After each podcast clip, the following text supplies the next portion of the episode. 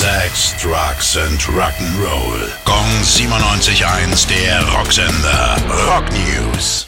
Billy Gibbons von ZZ Top veröffentlicht bald ein neues Soloalbum. Dafür hat er sich mit seiner Truppe für ein paar Wochen in die Wüste zurückgezogen. Und die Wüste ist in den Songs auch immer wieder Thema. Hardware heißt die neue Scheibe und soll im Juni rauskommen. Einen kleinen Vorgeschmack gibt es schon jetzt mit dem Video zu West Coast Junkie.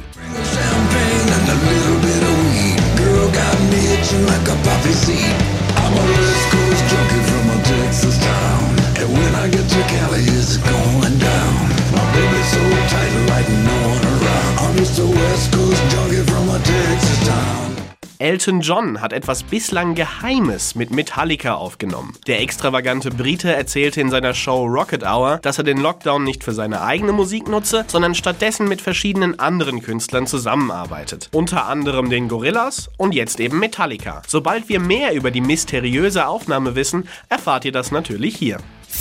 Gong 97.1, der Rocksender. Rock News. Sex, Drugs and Rock'n'Roll.